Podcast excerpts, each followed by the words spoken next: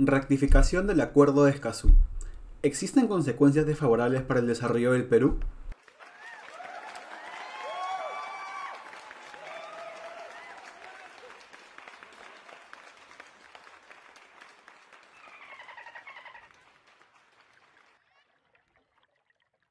Ojita, ¿ya sabes por quién vas a votar? Hola, Bota. Aún no sé todavía, pero las hojas podemos votar. Creo que no, y las gotas tampoco. Es que fíjate, la otra vez atendí el debate presidencial y me percaté de algo, hojita. ¿Ah, sí? ¿De qué? A ver, cuéntame. De que ninguno de los candidatos ha mencionado el acuerdo de Escazú. Ah, hablas del Acuerdo Regional de Asuntos Ambientales en América Latina y... Exactamente, hojita. Qué bueno que lo sabes. ¿Sabes cuál es la relación de este acuerdo con el Perú? Ah, eso sí no sé. Explícame. Ahí voy. Durante varias décadas el Perú ha logrado tener una legislación ambiental reconocida internacionalmente.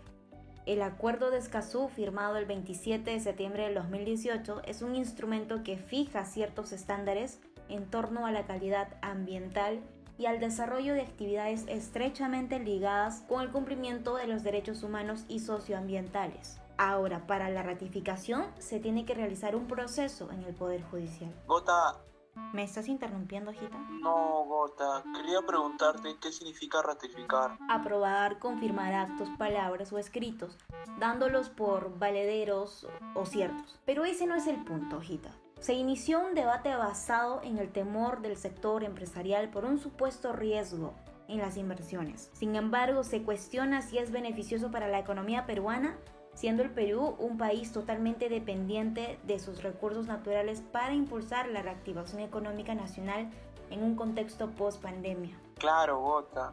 Nuestro recorrido como país en las políticas medioambientales comenzaron en el año 1992, en el cual firmamos en la Declaración de Río. Sí, hojita, justamente de esa declaración que mencionas se basan los tres cimientos del Acuerdo de Escazú. El acceso a la información, el acceso a la participación ciudadana en la toma de decisiones en relación con el medio ambiente y el acceso a la justicia para los defensores ambientales. Wow, suena muy bien esto.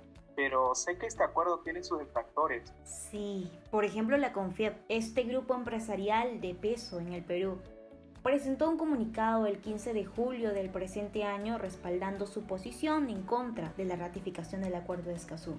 Uno de los argumentos que sostuvo y que se podría considerar el más determinante está ligado a la soberanía nacional. Según el abogado Daniel Delgado, el acuerdo afectaría las inversiones y el desarrollo del país, pues cerca del 60% de nuestro territorio estaría expuesto a los marcos normativos internacionales ligados al convenio, lo cual representaría limitantes para la inversión privada ligada a los recursos naturales. Así es, eso mismo escuché, pero por otro lado hay otros beneficiados. Exactamente, hojita. Por ejemplo, se estima que uno de los sectores más beneficiados por el acuerdo de Escazú en el Perú sería el sector pesquero. Según Carmen Hick, directora de políticas de Oceana Perú, la ratificación permitiría la actualización y el acceso a la información respecto al manejo pesquero. Actualmente es la Y Produce quienes difunden esta información siempre y cuando la gestión lo autorice.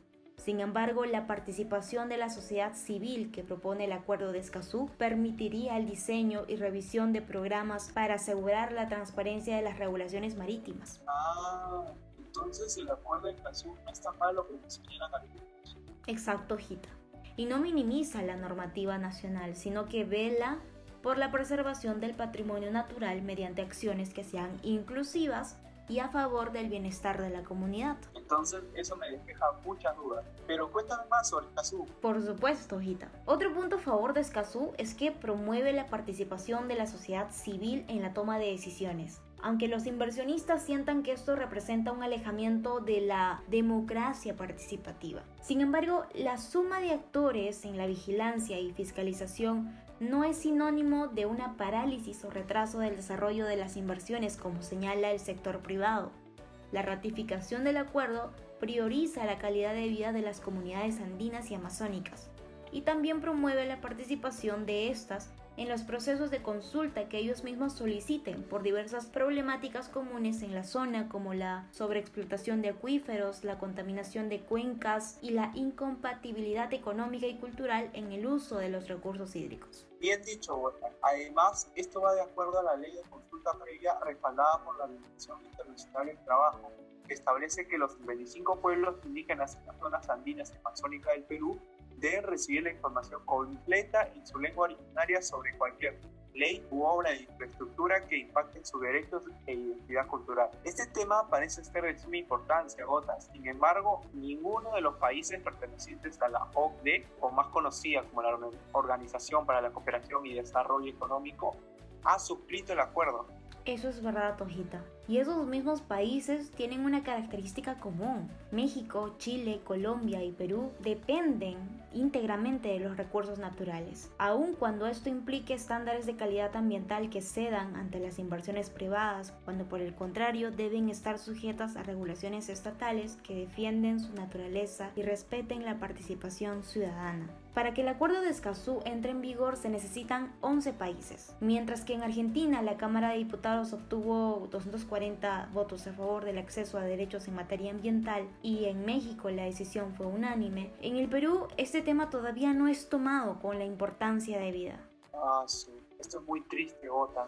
¿Cómo es posible que un acuerdo de esta magnitud no sea evaluado? Por eso mismo, Gita, es importante mantenernos informados y ser partícipes de los conflictos coyunturales que nos involucran. Para lograr el cambio tenemos que hacer llegar nuestra voz y estar vigilantes al accionar de nuestros gobernantes. Así es, vos, toda la Gracias por estar atento siempre a escucharme, Gita. Espero ya no encontrarme con más bolsas mientras vengo a descansar aquí por el mar. Así que ya sabes, si quieres informar informarte más sobre estos temas, visita nuestras redes sociales. Allí tocaremos los temas de recursos del agua y medio ambiente y también podrás enterarte de más detalles de nuestro próximo podcast. Estamos en Instagram como GemraPuk y en Facebook nos puedes encontrar como Gemra. Yo ya me suscribí. Ojita, ¿tú ya lo hiciste? Sí, hace mucho tiempo.